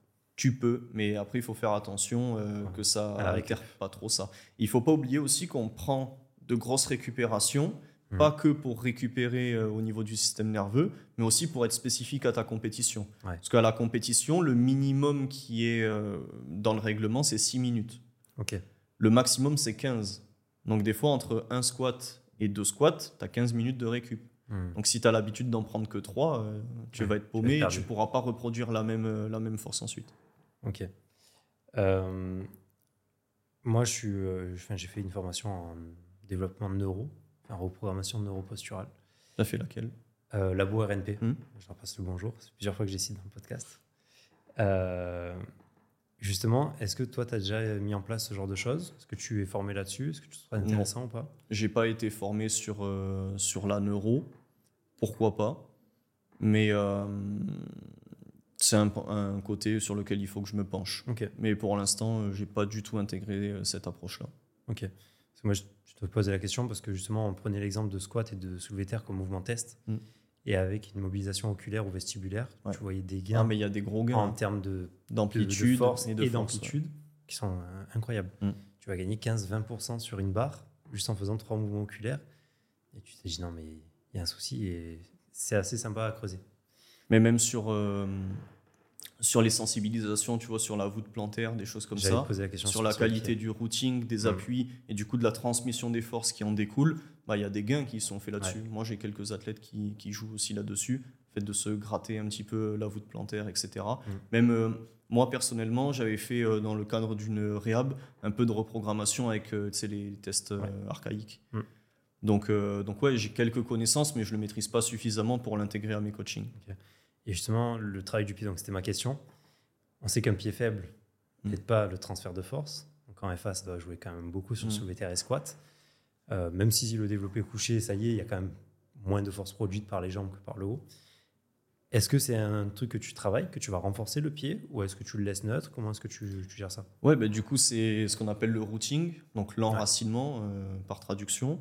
Et euh, donc, l'idée pour nous, c'est de former un appui avec ton, ce qu'on appelle le tripod foot, d'accord? Donc, plutôt vers le gros orteil, plutôt vers le petit, et ensuite vers le talon. Et ensuite, tu viens vraiment l'ancrer, tu viens serrer au sol pour rigidifier ta voûte plantaire. Mm. Et à partir de là, tu sais que tu as tes appuis qui sont vraiment stables et solides. Parce qu'en fait, si tu as la production de force d'un 300 kg avec tes cuisses, mais que les pieds ils produisent 200 kg, bah, tu ne pourras pas transmettre 300. Mm. Ça sera un maillon faible. C'est le premier contact euh, qu'il y a avec le sol. Donc un pied qui sait bien réagir et euh, qui arrive à produire une bonne force, c'est un gros gain sur euh, ton squat et ton soulevé de terre. Après, comment on l'entraîne et est-ce qu'on s'y attarde? Oui. Déjà, les personnes qui euh, squattent avec des chaussures de squat, donc avec les talonnettes, et des personnes qui squattent à plat, il y a des différences. Ceux qui sont à plat, généralement, ils y arrivent mieux. Il y en a d'autres qui sont obligés de squatter avec les chaussures d'altéro parce que euh, bah, par contrainte de mobilité. Donc tu as ça. Et euh, un travail que j'aime bien faire, c'est faire squatter sur le jour secondaire d'athlètes pieds nus. Et ensuite sur le principal plus spécifique avec la chaussure. Et le fait d'être pieds nus, ça aide à conscientiser ce travail-là. Et du coup, ça permet d'améliorer ça. Parce que sur, euh, faut pas se leurrer, hein, sur euh, une single euh, hyper lourde, tu peux pas, tu peux pas te concentrer sur ton routing. Oui. Tu penses, Il y a tellement d'autres choses autour. tu y penses sur ta gamme montante, mais si tu fais un max, tu penses à survivre et à Mhm. pousser ta barre. Quoi, tu vois. Donc il faut que ça soit vraiment des choses qui soient ancrées, euh, en dissocié, on va dire. Ouais. Et ensuite, euh, plus tu le travailles et plus tu, Tu euh, l'expérimentes à côté, plus ça va s'automatiser. Ça, tu peux le travailler aussi sur euh, le warm-up avec les petits mouvements, comme on a Mhm. dit, le goblet squat, le, un one leg RDL, des choses comme ça. Mhm. Si tu euh, cherches vraiment toujours pieds nus à activer ton routing sur tout ça, plus tu fais la même chose sur ta gamme montante, ensuite tu peux euh, l'occulter un petit peu de ton esprit sur euh, la charge la plus lourde et petit à petit ça s'améliorera aussi. Ok. Ouais, donc tu fais travailler aussi pieds nus, c'était euh, question Ouais, ça m'arrive. ouais. Si vraiment je vois qu'il y a un déficit, je le fais. Ok. Sinon, je leur en parle pour qu'ils sachent que ça existe Mhm. et de faire un petit focus dessus sans forcément euh, faire le travail pieds nus si c'est pas nécessaire. Et la question de curiosité sur quelqu'un, par exemple, qui va avoir un, un pied qui s'affaisse énormément, euh, tu l'envoies chez un podologue, tu le laisses comme ça, tu essaies de renforcer. Si jamais tu l'envoies chez un podologue, est-ce qu'on a le droit de mettre des semelles dans des chaussures de, Oui. de FA Tu as le droit. Ok. Euh, tu as le droit, mais par contre, euh, je sais qu'il y avait eu des, des dérives en cherchant du coup à augmenter le drop. Hmm. Donc il y a une réglementation que j'ai plus en tête d'un drop euh, maximal autorisé. Parce que tu peux pas arriver avec Bien un sûr. pied à l'équerre. Donc euh, la, la taille exacte, je l'ai plus, c'est de l'ordre de peut-être 25 mm ou un truc comme ça. Mais sinon, oui, des athlètes qui portent des semelles, il y en a. Après, je suis, encore une fois, je suis pas assez sensibilisé sur le sujet pour vraiment fournir une réponse construite dessus. Mais j'estime que si tu euh, met une semelle de podo sur euh, un appui de quelqu'un, c'est, euh, je vais peut-être me faire des ennemis, mais entre guillemets un peu un cache-misère qu'il faudrait travailler en amont en sans artifice entre guillemets pour pouvoir le maîtriser Mhm. Et peut-être avoir un côté euh, renforcement spécifique de ce côté-là plutôt que de se dire ok j'ai un problème donc je mets ma, ma semelle tu vois Ouais, c'est un peu comme l'utilisation finalement de la ceinture lombaire. ouais et puis c'est surtout qu'en fait la semelle elle va te créer une adaptation et euh, un- comment dire une bonne sensation un bien-être au niveau du pied mais euh, relativement passif tu, tu vas le mettre et ton pied tu vas le laisser comme il Mhm. était avant alors que si tu le travailles de manière active là tu vas pouvoir avoir des gains qui sont euh, Ah ouais. meilleurs et plus, plus stables je pense Ok. après, des techniques de, de routing, il y en a plein. Il y a du travail avec sangle aussi, je sais pas si tu as Ouais. déjà vu. Moi, je faisais, mais avec l'élastique. Ouais, un élastique que tu tires. Ouais, en fait, tu accroches l'élastique au sol, Ouais, le temps, Et le tu dois le retenir. pied Et tu le retiens, Oui. et tu fais tes mouvements, tes squats, tes ce que tu veux. c'est ça. En gardant justement l'ancrage. Mais ça, tu peux le faire euh, en termes de progression, euh, le faire seul, Mm. puis ensuite le faire avec un goblet squat, Ouais. puis un high bar squat, et petit à petit l'intégrer. Mm. Tu as plein de, travail, de travaux comme ça euh, que tu peux faire, je pense, avant de mettre des semelles. Je suis euh, totalement d'accord avec ça. On va passer aux questions de la fin. Ouais. Classiquement, qu'est-ce que c'est un bon entraîneur pour toi? Euh, déjà, il s'entraîne. Mhm. Euh, et un bon entraîneur, en tout cas sur la force athlétique, c'est quelqu'un vraiment qui va être à l'écoute de son athlète. Parce qu'on sait que les, les paramètres externes, ils jouent énormément. Donc euh, si tu, tu restes focus uniquement sur ta planification et sur les retours que te fait l'athlète en termes de vidéo, uniquement sur ton Mhm. mouvement très spécifique, tu vas passer à côté de plein de choses. Et du coup, l'adaptation qui fera euh, sa progression sur le long terme et son adhérence, elle sera, elle sera occultée. Quoi. Quelle formation tu conseilles euh, aux auditeurs? La formation de Fred. Fred ne me remercie pas. Qui s'appelle Athletic Move. Athletic Move 1 et Athletic Move 2. Pourquoi je les ai faites? Parce que généralement, c'est plus destiné aux préparateurs physiques et aux kinés. Mais moi, je suis très spécifique dans mon sport. C'est justement parce qu'on est tellement spécifique que j'aime bien m'ouvrir à autre chose. Et hum, ça permet d'avoir des connexions qui sont faites avec d'autres corps de métier aussi, Mhm. parce qu'on discute une fois qu'on y est. Et puis, euh, une approche qui est plus globale sur des qualités physiques qui sont à améliorer, des axes d'optimisation. Tu vois, le travail du routing avec, euh, avec la sangle, ça vient de là-bas. Ouais. Donc, euh, cette formation est vachement bien, je trouve, très complète. En plus, ça dure une semaine à chaque fois. Euh, des livres à conseiller Et si, euh, mes Attends, séminaires. Ah, vas-y, fais ta promo. Mes séminaires sur la programmation, sur l'optimisation des mouvements. Et là, il y en a un qui sort en novembre sur euh, la gestion de la blessure. Sans ça, on le mettra en lien sur ta page expert sur Ouais, le site. plaisir. ouais.